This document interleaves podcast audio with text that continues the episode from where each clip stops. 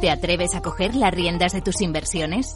Caser Asesores Financieros te ofrece la oportunidad de unirte a un grupo de profesionales independientes.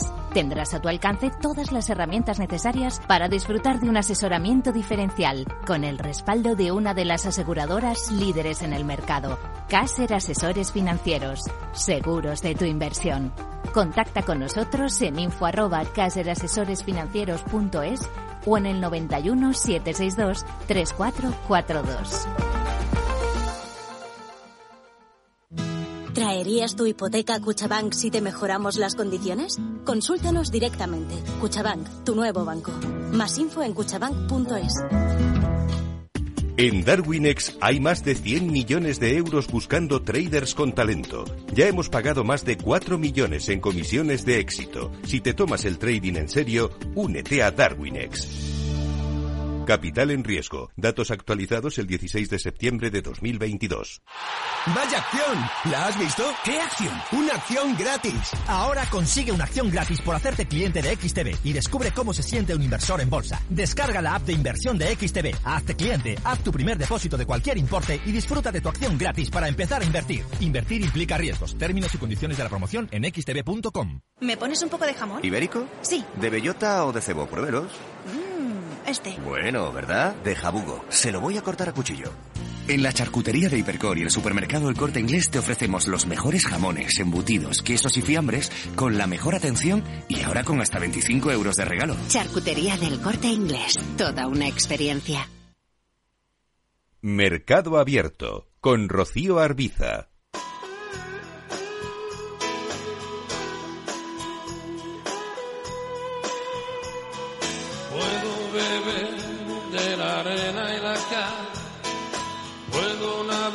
Sobre la lava de un volcán. Arrancamos justo aquí el consultorio de bolsa de este programa de Mercado Abierto en Capital Radio. Ya saben que cada tarde de viernes están con nosotros en este espacio dispuestos a resolver todas las dudas que tengan ahora mismo con sus inversiones. Roberto Moro de robertomoro.com. Hola Roberto, ¿qué tal? Muy buenas tardes. Hola, buenas tardes. Y Jorge del Canto, director de inversiones de Merisa Patrimonios. ¿Qué tal Jorge? Muy buenas tardes.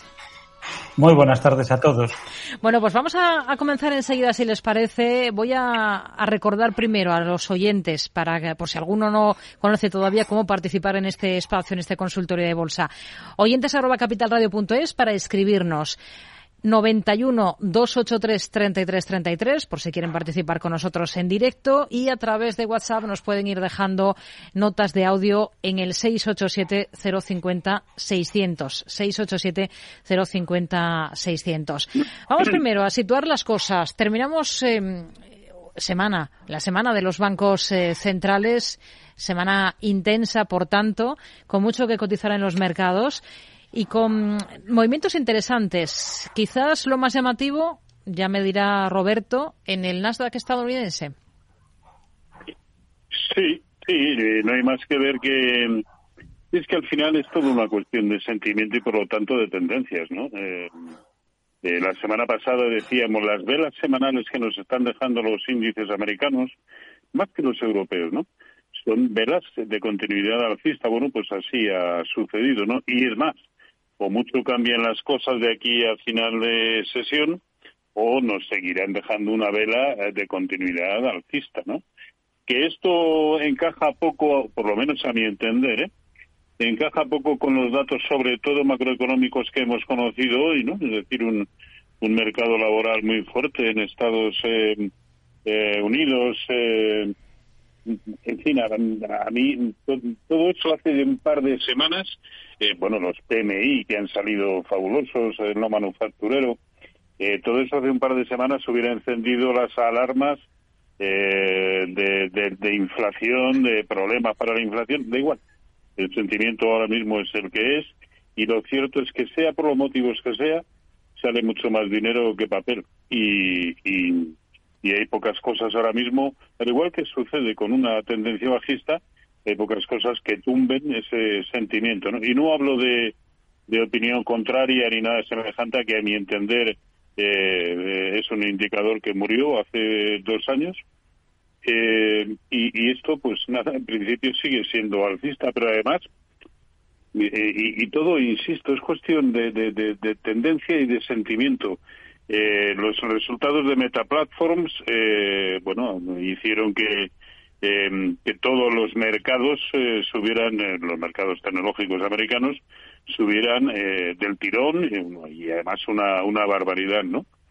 Ayer, al publicar las tres grandes, Alphabet en, en, en el mercado de After Hours, pues venía cayendo, si no recuerdo mal, un 6%, nada más conocerse los, los resultados, ¿no? Amazon caía un 5% y Apple un 4%. Apple eh, es que eh, cae ahora mismo, creo que un 1%. No, no, sube un 3,5%. Se mm. valoraron mal al principio, eh, nada más conocerse los resultados y cruzarse incluso operaciones en el mercado after hours, como para que se haya dado una vuelta de un siete y medio, ocho por ciento en pocas horas. Eh, Alphabet caía un 6%, ahora no llega al uno y medio por ciento lo que cae. Y Amazon es el único que más o menos viene, pues, o está como venían augurando los eh, los mercados, ¿no? Hmm. Cuando el mercado al mercado le da por interpretar todo de manera positiva, no hay no hay nada que hacer, igual que sucede al contrario. ¿eh? Y en el Nasdaq 100, pues ya se han superado niveles de máxima corrección proporcional a lo que fue todo el impulso bajista desde agosto, que es lo que ahora mismo está corrigiendo los mercados. Pero es que al nivel en el que está ahora mismo, que fue el que cerró ayer, ya ha buscado el 0,382% de Fibonacci de lo que fue toda la caída desde los máximos históricos. Por lo tanto, siguiente nivel, eh, la zona de 13.700, que es precisamente el origen del último gran movimiento bajista y el 50% de, de, de toda la, caída, ¿no? Y, pero es que eh, en el, el CAC 40 está a un 2% de sus máximos históricos. De verdad que esto encaja con el escenario macroeconómico que tenemos eh, planteado, a mi entender en absoluto. Pero esta irracionalidad eh, viene de la mano de que, bueno, probablemente estamos jugando desde hace demasiado tiempo con dinero de mentirijillas y nos hemos habituado demasiado a eso, pero al, principio de esta, de esta perorata decía, me da igual cuáles sean las causas, no me resisto eh, a, a, dejar de, examinarlo desde un contexto macroeconómico, pero al final no vale para nada. Eh, los gráficos son los que son y los gráficos es la voluntad mayoritaria de todos los intervinientes en el mercado. Así que hmm. esto sigue siendo alcista y probablemente lo siga siendo. Jorge. Bueno, eh, tengo una opinión pues bastante alineada con la de Roberto, porque es evidente que la lectura que podemos hacer de los datos, la realidad, no solo de la macroeconomía que cita Roberto, también de la microeconomía, estamos viendo una presentación de resultados que mayoritariamente confirman las sospechas de reducción de los beneficios. Eh, vemos, por ejemplo, eh, y esto pone en valor el valor de las expectativas, ¿no? Hasta qué punto pueden las expectativas eh, alterar una realidad la vimos y tuvimos un ejemplo muy claro con los resultados de Meta, que eh, eran malos, sin discusión, sin paliativos, no hay por dónde cogerlos. Es más, no es que porque hay alguien que se agarra el dato, bueno, las ventas fueron un poco mejor que, lo esperado por un consenso. Lo bueno que tienen los datos es que siempre hay alguno al que te puedes agarrar para justificar o hacer una narrativa que justifique y explique por qué han subido las acciones un 23% con un aumento de las ventas de un 2%, pero eso sí, el beneficio por acción, que el consenso esperaba que fuera 2,21 dólares por acción, cayó hasta 1,79, es decir, mucho peor todavía de lo que esperaba el consenso. Y se disparó un 23%, en fin, cosas de estas que suceden. Bueno, no sé, eh, yo comentaba hoy con alguien que lo bueno que tienen los fuegos artificiales es la traca final, ¿no? Y, y bueno, ya veremos esa traca hasta dónde llega. Hay dos momentos diferenciados, sigue habiendo dos momentos diferenciados en Estados Unidos y en Europa. Vemos a los índices europeos con el IBEX 35 destacado, y digo destacado porque el IBEX 35 con dividendos en la sesión de ayer marcaba un nuevo máximo histórico eh, de todos los tiempos y aumenta su distancia frente a otro índice también con dividendos como es el DAX. Eh, sigue siendo más rentable. Esa ausencia de componentes eh, de, empresas de tipo growth o tecnológicas, esa presencia importante de bancos hace que sea un índice más resistente a los episodios de turbulencias como lo demostró a lo largo del año pasado y como lo está demostrando en este arranque de año, que es uno de los índices destacados los índices europeos, como dice Roberto, están muy cerca de sus máximos históricos. Los índices norteamericanos están recuperándose todavía de las caídas sufridas a lo largo del año 2022.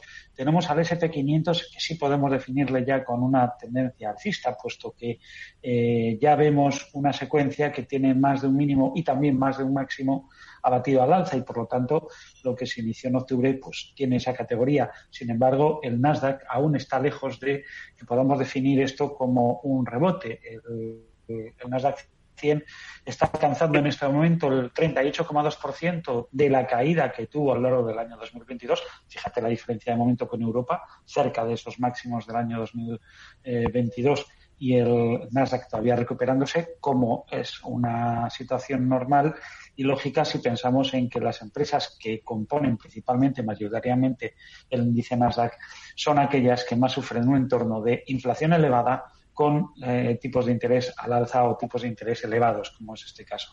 Y respecto a las subidas de tipos de interés y lo que ha habido este año en los mercados, eh, lo que ha habido esta semana eh, de anuncio por parte de los bancos centrales, pues vemos que las bolsas siguen haciendo una lectura ajena a los datos, a las realidades, a las manifestaciones de quienes deciden la política monetaria. En los bonos sí que rápidamente de nuevo han hecho una lectura correcta y después de y que ayer anduvieron un poco despistados al alza, han reconocido pues que el Banco Central Europeo a lo mejor acaba teniendo más subidas de las que ahora mismo se está estimando. ¿no? Y en cuanto a la Reserva Federal de los Estados Unidos, pues no deja de ser curioso que haya un consenso que diga que el techo va a estar en el 4,89 y que sitúa las bajadas de tipos de interés dentro de este mismo año, cuando ya están los tipos en el 4,75, Jerome Powell anuncia al menos dos, dos subidas más de al menos un cuarto de punto, la inflación no termina de estar completamente controlada y, desde luego, hablar de bajadas de tipos de interés este año pues es descabellado. En fin, ya veremos dónde se pone esto, pero como dice Roberto, mientras tanto, a disfrutar de esta traca final. 91 283 33 33. Vamos a, a, dar paso en primer lugar esta tarde una llamada, la de Antonio de Madrid. Muy buenas tardes, Antonio. Hola, muy buenas tardes. Díganos. Bien, eh, quería preguntar a don, al señor don Jorge del Canto sobre Acerinox, para saber qué tendencia tiene, si es alcista o bajista, y también posible zona de compra. Y al señor don Roberto Moro sobre el Banco Sabadell, qué resistencias tiene y según, el, según sus gráficos, hasta dónde puede llegar este valor.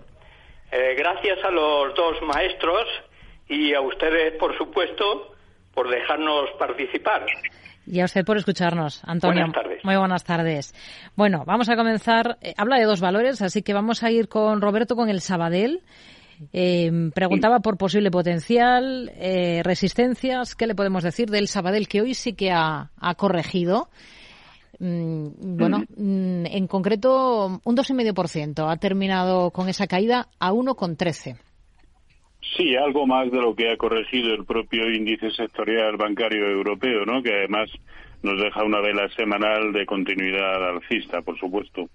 Eh, y Sabadell era uno de los que, bueno, y por la caída de hoy tampoco podemos eh, hablar en pretérito, ¿no? Eh, bueno, ha tenido una corrección.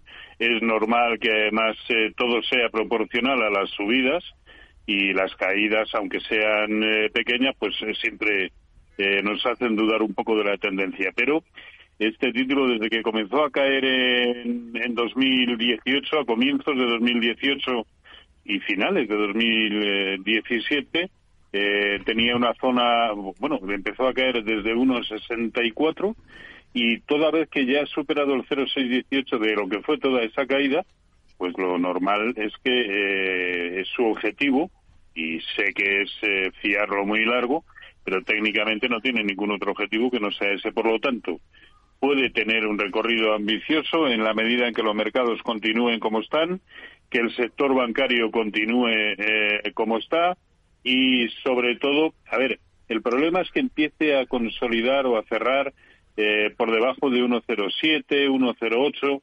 Bueno, ahí las cosas se pueden complicar un, un poco, ¿no? Y a lo mejor eh, no es como consecuencia de que el conjunto de la banca en Europa esté cayendo, sino que simplemente pues puede que le dé por corregir, eh, que en algún momento ha de suceder, evidentemente, hmm. porque prácticamente sin, eh, sin solución de continuidad viene subiendo desde 0,57, 0,58.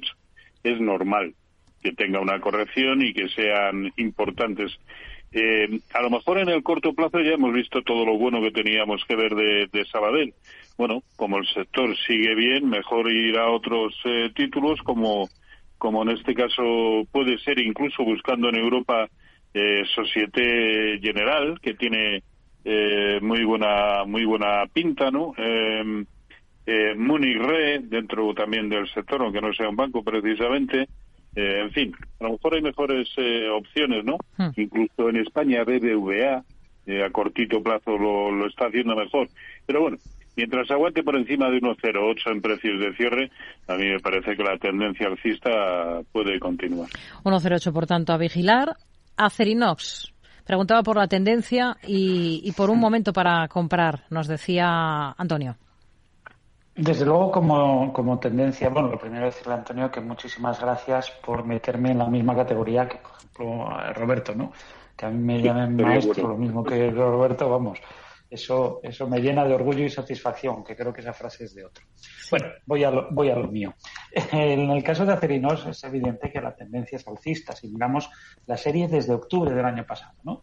Aquí tenemos una secuencia clara de más de un mínimo y más de un máximo en sentido ascendente, que es lo que define una tendencia alcista.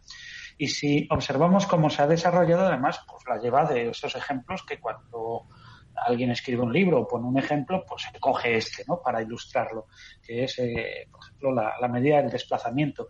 Si vemos que el primer tramo del día 12 de octubre arranca en 7,70 y se detiene en 9,41, 9,42, números redondos, eh, nos encontramos, mm, cogemos esa medición, esa distancia, y después vemos que hay una reacción eh, hasta el 16 de diciembre, esa reacción efímera tan rápida que tuvimos en los mercados, que en el caso de Acerinos la empuja hasta 8,57, desde ahí arranca un nuevo tramo, y yo siempre eh, mantengo la, teoría, porque me, me va muy bien con ella y la estadística la bala, de que en un siguiente tramo tiene como objetivo replicar al menos la dimensión de este primero que he mencionado.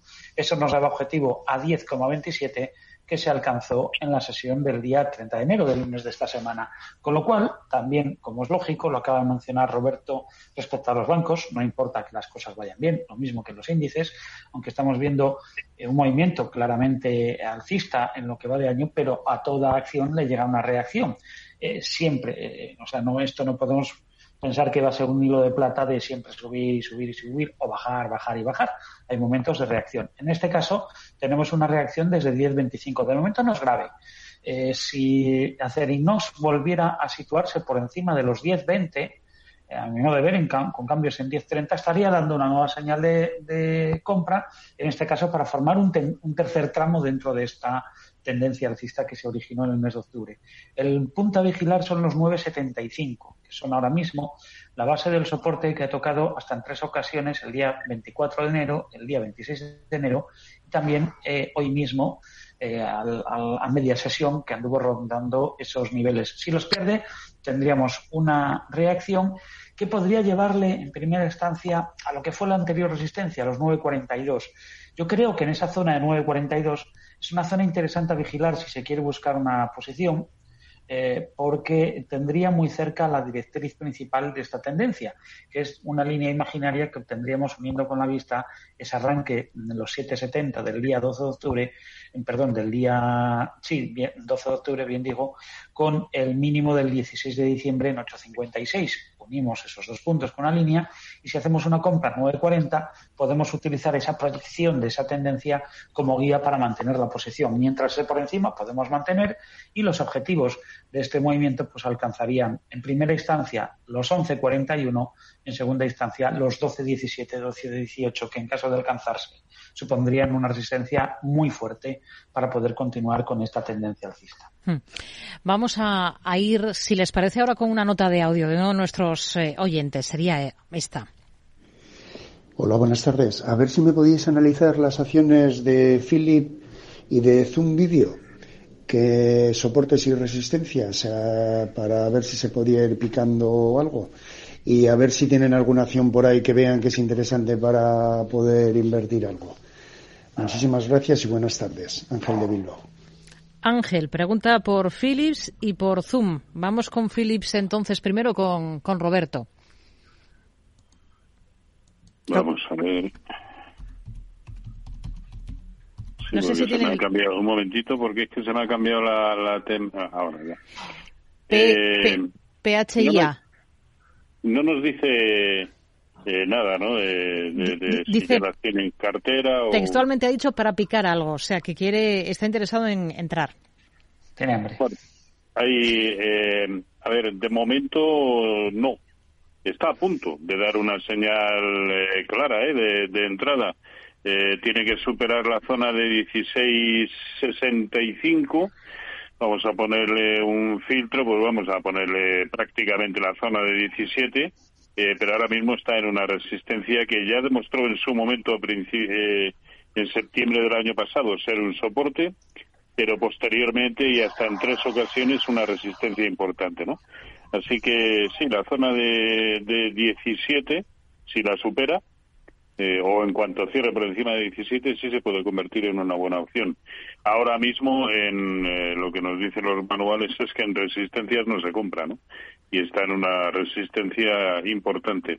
Eh, hay muchas otras buenas opciones, a mi entender, o mejores, que luego esto, como lo carga el diablo, sale sale por donde por peteneras, ¿no?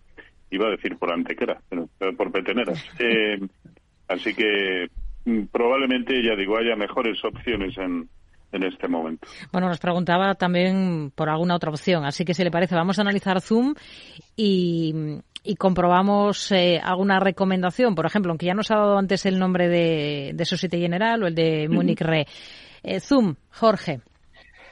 Bueno, pues Zoom es una de esas empresas que desde el punto de vista fundamental la corrección ha dejado o dejó precios aceptables, a mi modo de ver, valores por debajo de los 86 dólares en esta compañía ahora mismo, incluso con la evolución que tiene de contracción de los beneficios, es atractiva y yo creo que compras realizadas por debajo de ese nivel en este momento tienen más que ganar de lo que pueden perder, pero hay que centrarse también en el corto plazo. En el corto plazo, lo que hemos asistido esta semana es a una ruptura de una fase lateral que arrastra desde finales del año pasado entre los 64,47, 64,50 y los 72 y medio, los ha superado y rápidamente se ha ido hasta el 32. ¿Qué sucede? En este momento está muy próximo a una resistencia que tiene en 89, que fue lo que frenó ese conato de rebote que también tuvo en el mes de noviembre y eh, ahora mismo nos dejaría una pésima relación beneficio-riesgo, lo que dice Roberto. En las proximidades de una resistencia eh, mejor estarse tranquilo, eh, expectante. Si la supera, podremos esperar al, proceso posterior para realizar la compra, pero en este momento mejor no. Yo creo que eh, si tuviera de nuevo una caída al nivel de los 72, 73 dólares, se podría comprar para, en este caso, a pesar de lo que he comentado de su situación fundamental, ponerle un stop por debajo del soporte que tiene en 66 eh, si pierde ese soporte, yo me andaría con ojo porque, cuidado, aunque he dicho que los fundamentales, la corrección que tiene ha dejado que los fundamentales sean, eh, digamos, que el precio sea aceptable para la situación de la empresa, pero ojo, eh, aceptable es que, bueno, que más o menos está bien, no está barata. Es decir, podría sufrir ese cambio de expectativas a lo negativo y verse arrastrada en un episodio pues, de, pánico o de ventas generalizadas que pueda producirse en las próximas semanas o meses. Por lo tanto, es una acción a la que situaría un stop muy riguroso en la pérdida de los 66 dólares. Hmm. Y en cuanto, bueno, preguntaba también en cuanto a una compañía que, que, pueda servir para, para hacer una operación y en este caso, pues yo le diría que Carnival, a mí me parece que lo que ha dado esta semana es una señal clara de compra. Eh, de momento nos vamos a fiar de ella, pero también le sucede un poquito parecido, ¿no? Eh, la señal de compra la dio al superar los, los 11,35 dólares y cuando ha llegado, pues, eh, a 11.50, pues ya teníamos confirmada esa señal.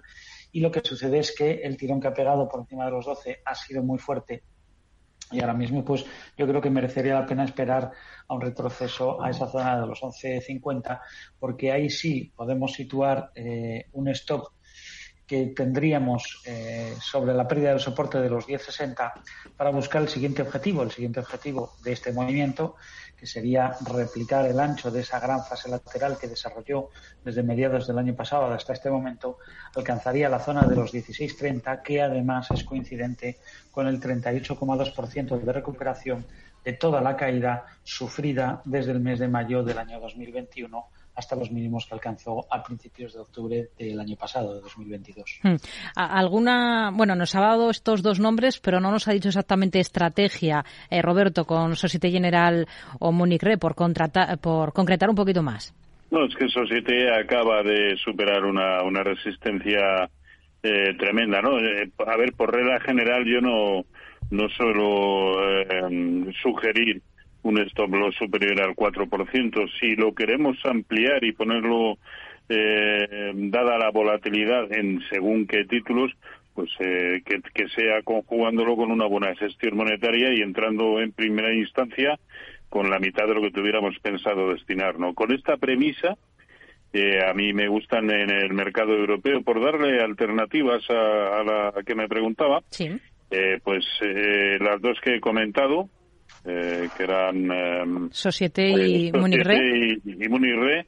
Eh, también eh, Alstom, em, Safran, Hermes, Hermes, pero claro, están máximos históricos, hmm. ThyssenKrupp, pero si somos consecuentes con, si esto ha de seguir subiendo, si somos consecuentes con lo que puede suceder, eh, habrá que estar eh, más en el mercado americano y más concretamente en, los tecnológicos que, en detrimento de, Europa, ¿no? que previsiblemente tiene un recorrido sensiblemente menor.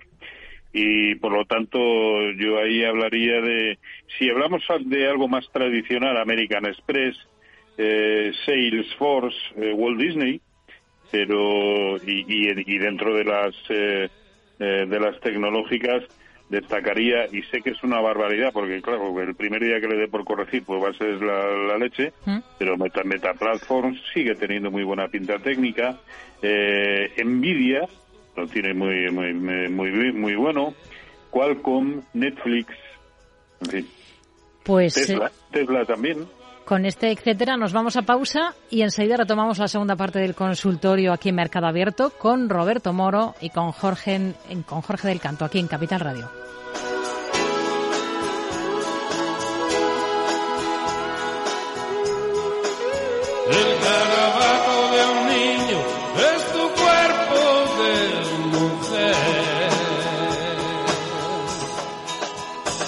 Carabato de un niño es tu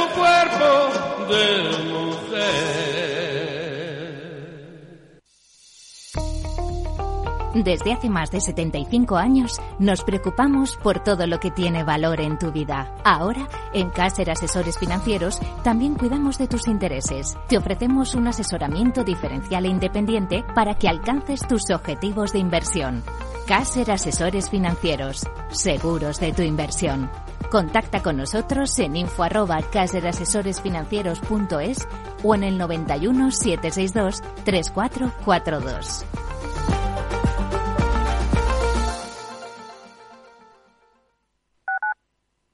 La unidad de pediatría del Hospital HLA Universitario Moncloa es un equipo experimentado de pediatras de diferentes especialidades, equipamientos diagnósticos, urgencias pediátricas 24 horas y hospitalización. Pide cita al 917-581-196. HLA Universitario Moncloa, tu hospital privado en Madrid, Avenida de Valladolid 83.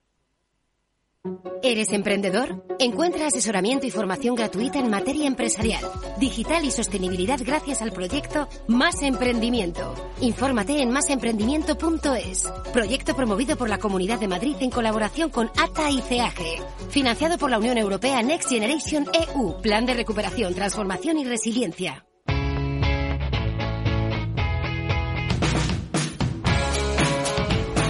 La economía despierta. Capital Radio.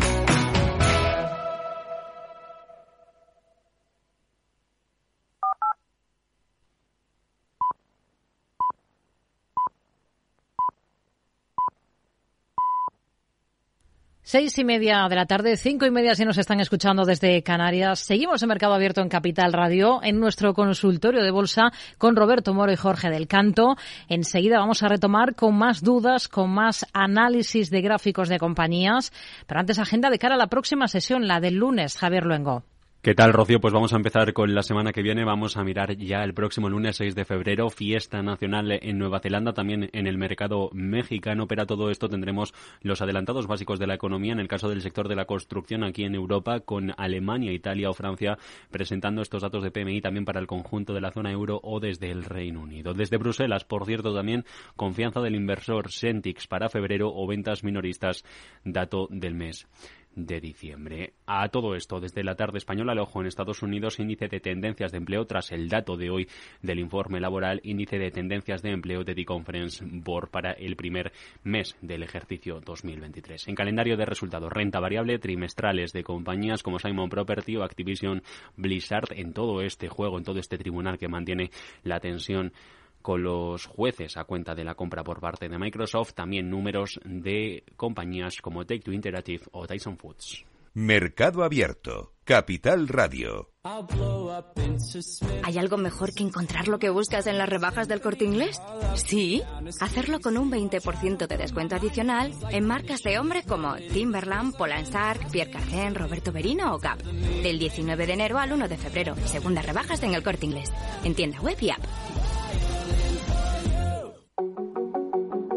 Torre Emperador Castellana. Una de las cinco torres de Madrid pone a tu disposición espacios de oficinas sostenibles para alquilar que se adaptan totalmente a tus necesidades. Con un entorno y vistas inmejorables, buenas conexiones de transporte y unos servicios de gestión únicos que harán mucho más especial el día a día de tus empleados. Torre Emperador Castellana, donde los negocios hacen negocios.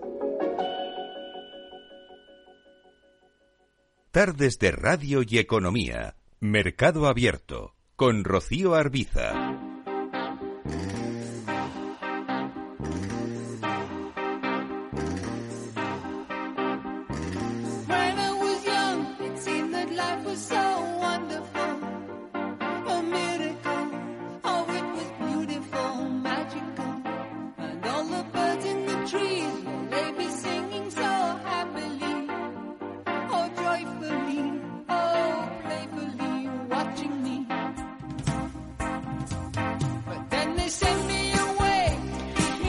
Seguimos, estamos en la segunda parte del consultorio de bolsa. Estamos en Mercado Abierto en Capital Radio con Roberto Moro de robertomoro.com y con Jorge del Canto, director de inversiones de Merisa Patrimonios.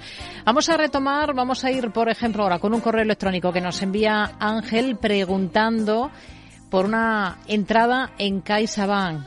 Quieren saber un poco la opinión que tienen al, al respecto. Mm, Roberto, por ejemplo, para entrar ahora en CaixaBank, Hoy ha recortado después de presentar resultados. ¿Este pequeño paso atrás puede ser una oportunidad para entrar, para incorporarse en el valor o no? Yo creo que sucede lo mismo que, hemos visto que sucedía en, el caso del Banco Sabadell, ¿no? El retroceso no es lo suficientemente importante como para decir no podemos estar cambiando cada día de, de, de criterio, ¿no?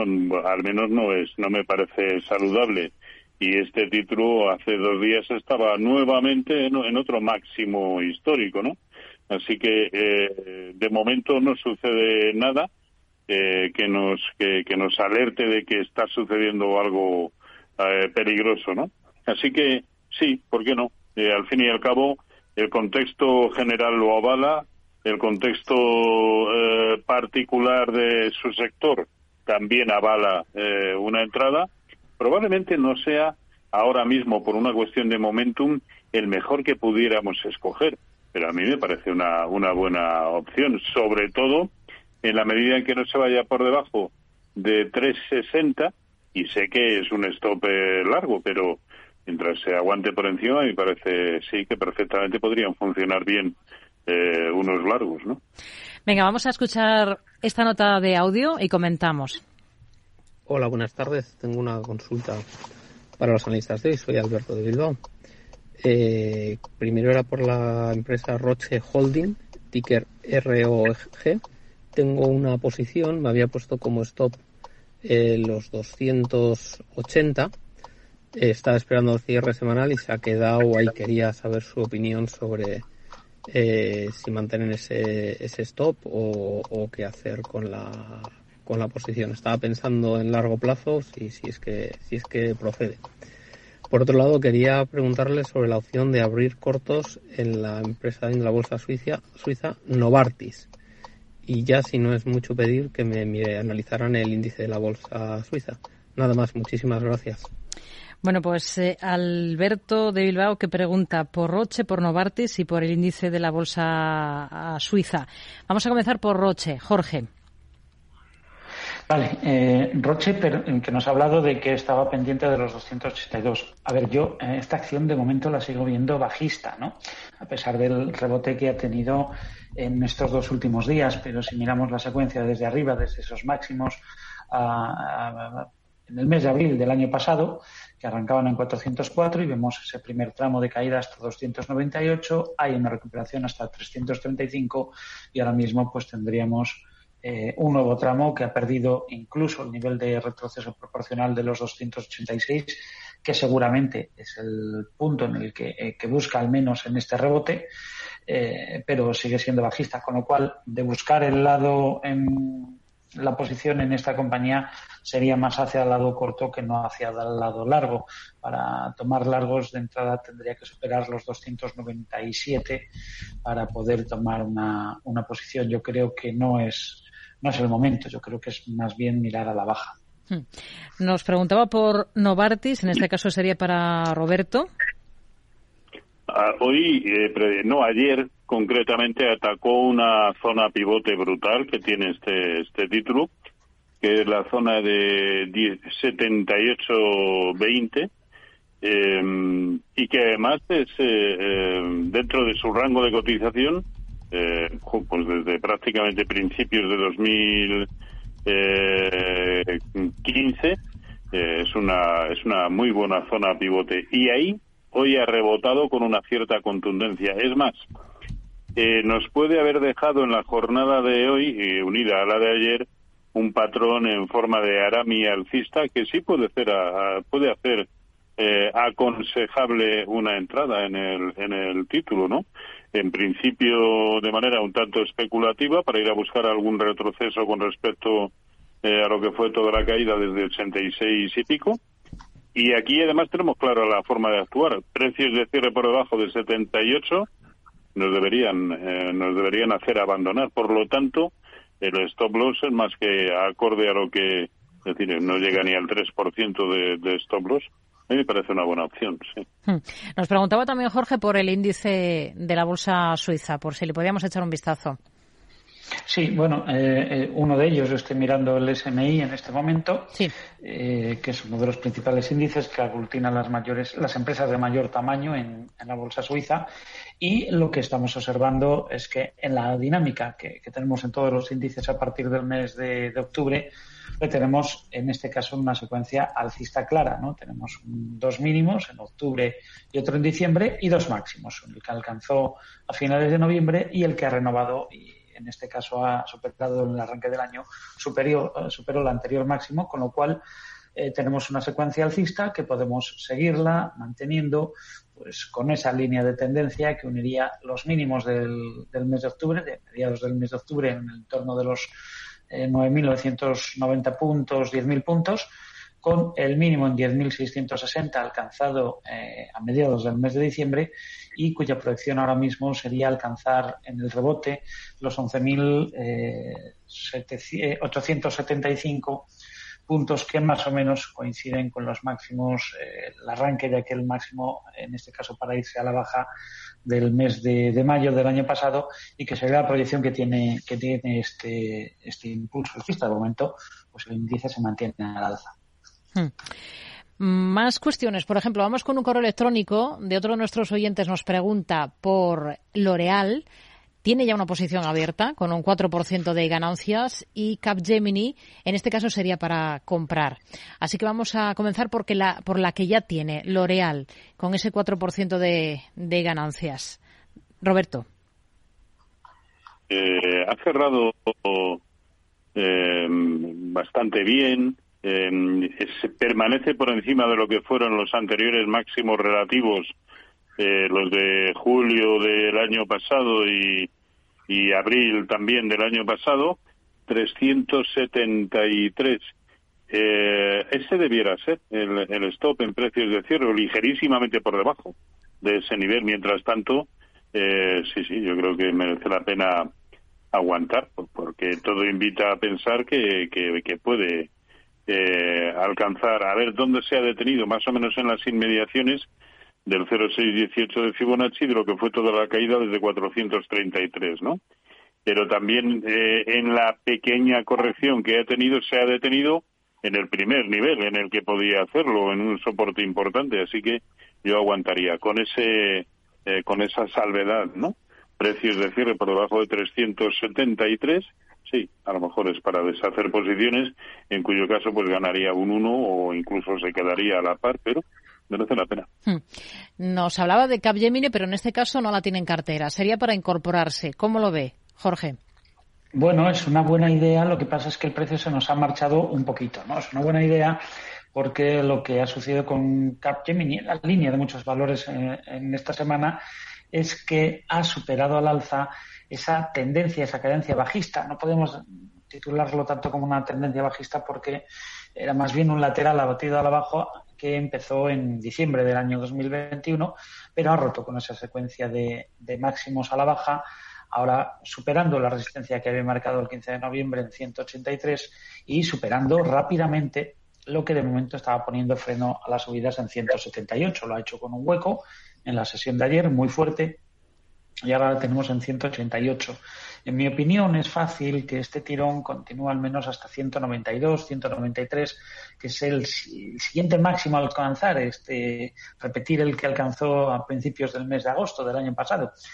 Eh, pero claro, yo en este nivel lo que pasa es que tendríamos el, el stop muy alejado, ¿no? porque el nivel de soporte a vigilar son los 169. Si pierde los 169 eh, euros es cuando peligraría cualquier conato o la posible continuidad al alza de este movimiento. Por tanto, yo si cierra ese hueco que ha dejado en 178, en una caída, sí me atrevería o me podría aventurar a tomar una posición alcista en ese nivel, eso sí, con esto muy riguroso sobre la pérdida de los 169. Hmm. Bueno, vamos a, continuar enseguida con más análisis de compañías, con más dudas. Antes un inciso para comentar una cosa importante porque está generando mucho interés y el tesoro es que el tesoro público está reforzando los canales de atención al público, nunca mejor dicho, tanto a través de la página web como del servicio de atención telefónica ante el incremento exponencial de la demanda de inversores minoristas para adquirir deuda pública que se está produciendo en las últimas eh, semanas en 2008 y 2012, años en los que se registraron esos mayores volúmenes de demanda de deuda pública por parte de inversores minoristas, las peticiones máximas a través de la web ascendieron a cerca de 200 millones de euros y en 2022, en apenas seis meses, se dobló esa demanda recibida esos años hasta alcanzar una cifra de 403 millones. millones. Por tanto, eh, para todo el mundo que quiera comprar letras del Tesoro, que sepa que el Tesoro está reforzando esos canales de atención al público ante ese gran incremento de la demanda de ciudadanos particulares para comprar deuda pública de España. Seguimos. Vamos a escuchar a este otro oyente, a ver qué nos tiene que decir. Buenas tardes. Me gustaría, por favor, que me analizaran tres valores. Dos americanos, que son Brown Brown y The Travelers, y un italiano, que es eh, Brunello Cucinelli. Eh, en los dos primeros tengo pérdidas y en el último tengo amplias ganancias. Quería saber un poco el recorrido. Muchísimas gracias y un saludo. Venga, pues son tres compañías las que tenemos sobre la mesa. Vamos a comenzar, por ejemplo, por Brown Brown. No sé si alguno de los dos tiene ya localizado el ticker de este. yo, tengo uno que se llama Brown Foreman, que no debe de ser este, ¿verdad? Entiendo que no. Mm, no lo sé. Voy a intentar localizar de todas maneras eh, Travelers, que es más, eh, quizás más conocida. Y le echamos un vistazo a, esa, Roberto. Muy bien.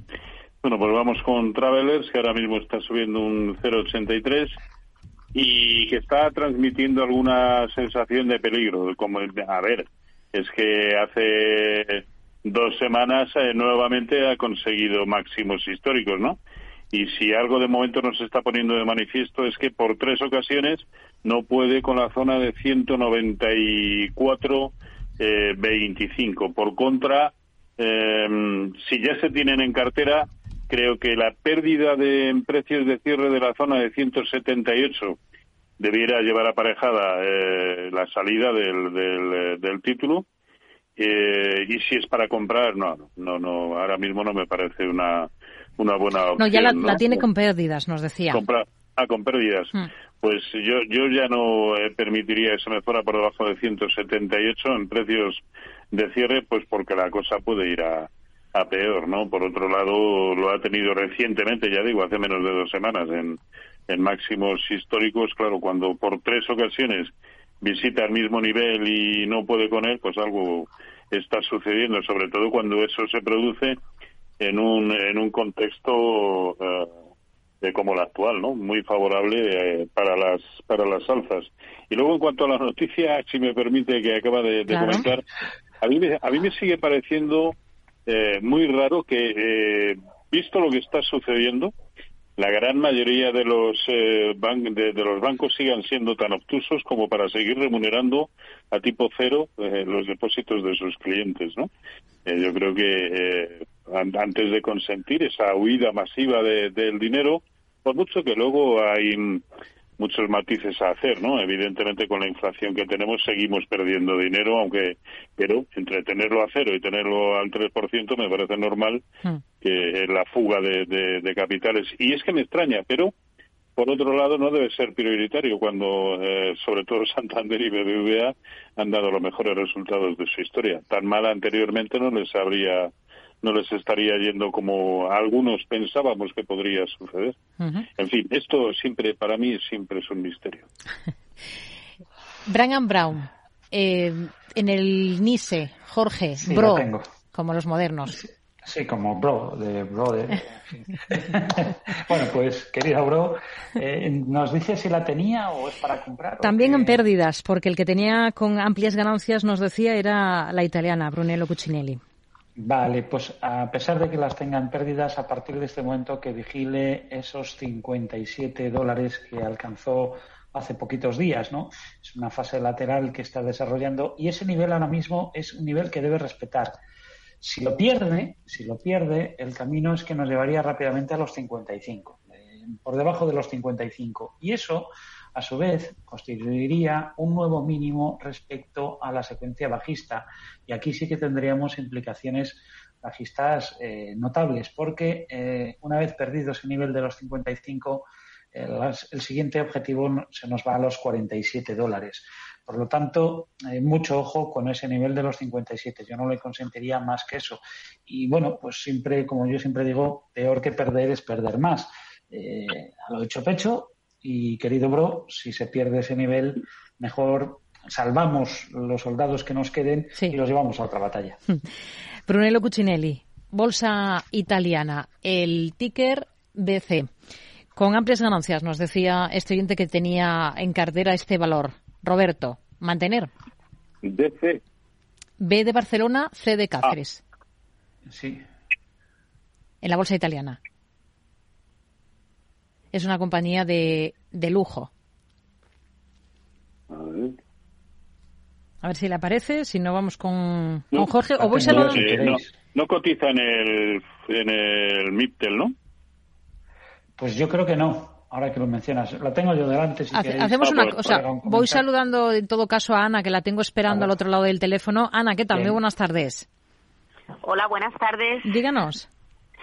Eh, eh, pues yo estaba interesada en saber a cuánto consideran que los analistas que puede llegar Inditex en este momento. Y las tengo con ligeras ganancias ahora y no sé, bueno, quería saber su opinión sobre cuándo recoger beneficios. Muy bien.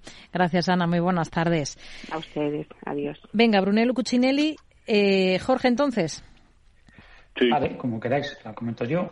Bueno, pues Brunello Cucinelli es eh, una compañía que es claramente alcista y eh, de momento pues debe, debe mantener, pero cuidado, eh, si nos fijamos en lo que ha hecho desde octubre del año 2020, eh, en esta secuencia alcista cuando ha alcanzado, y lo digo porque ya los ha superado, la zona de los 88 y medio, y alcanzado ese primer objetivo, ¿no? que es replicar la dimensión de lo que se había desplazado entre octubre del año 2021 y noviembre de ese mismo año.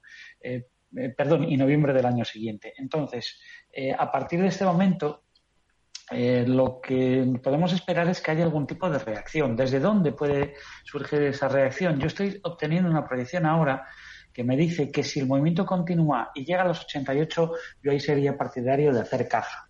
Si no, si quiere hacer el seguimiento y acompañarlo ah, hasta donde llegue, bueno, pues que se vaya fijando en el último soporte que va dejando la acción que en este caso es 75,90, que son los mínimos alcanzados en tres sesiones a lo largo de esta semana, martes, miércoles y jueves, y si pierde uno de esos mínimos, pues lo podemos interpretar como una señal prematura de venta y que ahí haga caja de nuevo para buscar posiciones en otro valor. Insisto, es alcista, pero ya empieza a tener alguna divergencia hmm. y debemos recordar que toda acción le sigue una reacción. Inditex para Roberto, en este caso, esta oyente tenía ganancias ligeras y quería saber un poco qué hacer con esa posición. A mí me parece muy probable, y esto no, no lo digo de ahora, creo que ambos hemos coincidido en que, sobre todo desde que superó la zona de 25-40, era una muy buena opción eh, compradora, y, a mí es uno de los que más me han venido gustando desde hace tiempo, ¿no? Y, si ya con anterioridad decía que lo más probable es que alcanzara niveles entre 31 y 31.50, que son sus máximos históricos, ahora con mayor motivo, ¿no? Dado el contexto general y lo bien que lo sigue haciendo. Así que sí, para mí ese, ese objetivo es muy probable. Eh, de la misma manera que si lo tiene con ligeras ganancias, pues eh, em, claro, eh, si, si, si ve que se le va por debajo del origen del último hueco en 27.70, pues a lo mejor hay que replanteárselo, ¿no? Pero mientras tanto, yo creo que, se puede perfectamente continuar. Hmm. Venga, vamos con más cuestiones. Em, creo que podemos también escuchar ya otra nota de audio de otro de nuestros oyentes. Hola, buenas tardes. Soy Diego desde Madrid. Antes de nada, enhorabuena por el programa. Eh, quería hacer una pregunta a Jorge y otra a Roberto, si es posible. A Roberto le quería preguntar por Enagas. Eh, la he comprado a 16,9, mirando un poco más a unos meses vista. Entonces, bueno, saber cómo la veo o si cree que, es mala operación. Y en segundo lugar, hay que preguntar a Jorge por eh, IAG, la tengo comprada eh, desde hace unos 60, o sea, la tengo con beneficios, pero no me, o sea, me disgusta el sentido de que creo que no, no tiene mucho más potencial y tenía pensado cambiarla por Melia, ya que Melia no tuvo que hacer dilución de acciones, nada por el estilo, y sin embargo IAG, pues hace dos tres años con la pandemia tuvo que, tener más del doble, ahora tiene más del doble que antes. Así que bueno, saber cómo las ve, por un lado, un poquito también fundamental. Pues muchísimas gracias, enhorabuena por el programa, chao.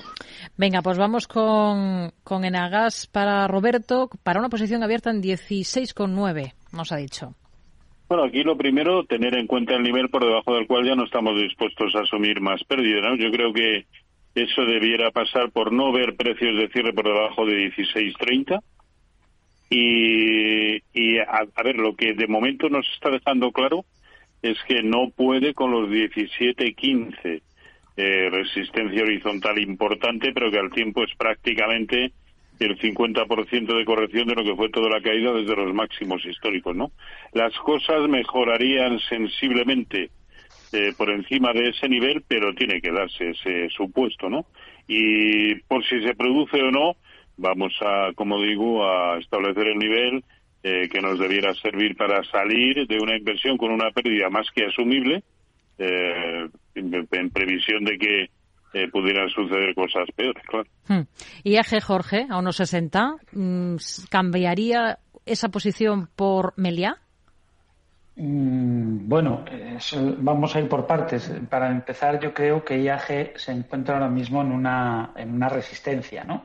Eh, si miramos la serie por abajo, ese rebote que comienza en septiembre desde 1,0,3, eh, que tiene la primera parada en 1,60, cuando miramos el arranque desde 1,386 que, que empezó el, a finales, el último día del año, la última sesión del año pasado, nos encontramos con que el objetivo son 1,95. 1,95 además coincide con el 61,8% de recuperación de la caída acumulada desde marzo del año 2021 hasta ese mínimo alcanzado en octubre del año 2022. Es decir, desde el punto de vista técnico es una resistencia muy importante y como tal yo creo que eh, va a ser difícil que la pueda superar sin una reacción bajista. ¿Qué sucede? Que por fortuna mm, el giro está siendo ordenado en caso de que lo haya y nos está dejando una fase lateral muy interesante. El techo son los 1,95 y el soporte lo tenemos en 1,89. Yo creo que ya que estamos aquí, si quiere puede hacer caja en 1,94. Ahora valoraremos si merece la pena para entrar en, Solmelia. Eh, pero si quiere probar a ver si IAG eh, rompe en sentido alcista, que yo lo dudo por la situación fundamental, ¿eh? que no han mejorado tanto las cosas como para eso, en cuyo caso, si rompiera por encima de 1,95 y confirmara por encima de 1,97, el objetivo natural sería recuperar la zona de los 2,50. ¿no? En, en, un plazo por relativamente rápido, dado cómo ha sido, se está desarrollando este movimiento. Ahora, si decide hacer caja y lo de cambiarnos a, a Melía Hoteles, sí. pues caray, eso es otra duda que yo no la veo tan clara, porque si es verdad que Melía presenta una estructura pues, que es alcista, lo que pasa es que le tenemos cerca de objetivos muy importantes. Está cotizando en 6,28. El objetivo sería alcanzar 6,60. Ha pegado un tirón fortísimo desde los 4,57 casi sin reacción. La reacción la estamos viendo ahora con esto que, que, que, lo podríamos interpretar que es un mini lateral desarrollado desde el jueves de la semana pasada, ¿no? con techo en 6,28 y soporte en, en 6. ¿Qué sucede? Que tenemos un objetivo por recuperación del 61,8% de la caída en 6,60. Si compramos en 6,35 porque damos por superada la resistencia que ahora frena el avance, resulta que para ese objetivo de apenas 30 céntimos estaríamos situando un stop en 5,95, que es mm. también otros 30-32 céntimos. La relación entre el beneficio y el riesgo sería pobre. Luego, respondiendo ahora todo, creo que si hace caja en IAG, debería ser para, digo, eh, mantente en calma unos, unas semanas, y vamos a esperar a ver qué oportunidades hay, vamos a ver cómo evolucionan estos valores o otros del mismo sector que, que pueden estar interesantes y, y buscamos una, una, entrada en mejores condiciones, desde luego en una relación beneficio-riesgo más óptima. Pues no tenemos tiempo para, para, más, para analizar más compañías. Jorge del Canto, director de inversiones de Merisa Patrimonios, gracias. Hablamos el próximo viernes. Muy buenas tardes. Muy buenas tardes, hasta la próxima semana. Roberto Moro, de robertomoro.com. Gracias y hasta el viernes. Buena semana. Hasta el viernes, cuídense.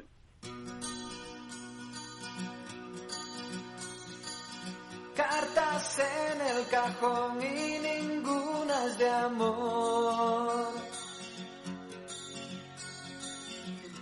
Un príncipe azul por tu vida pasó.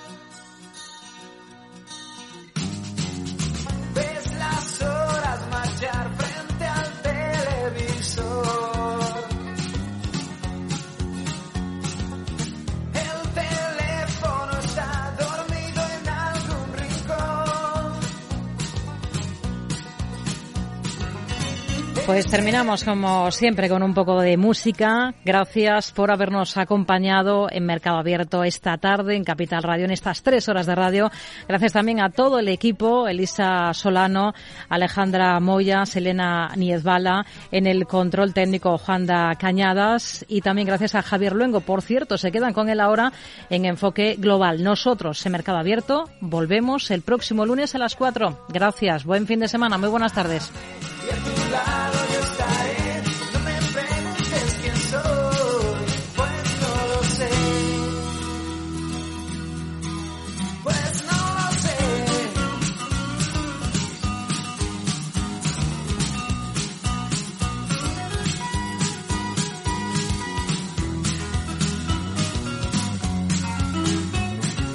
Mercado Abierto con Rocío Arbiza.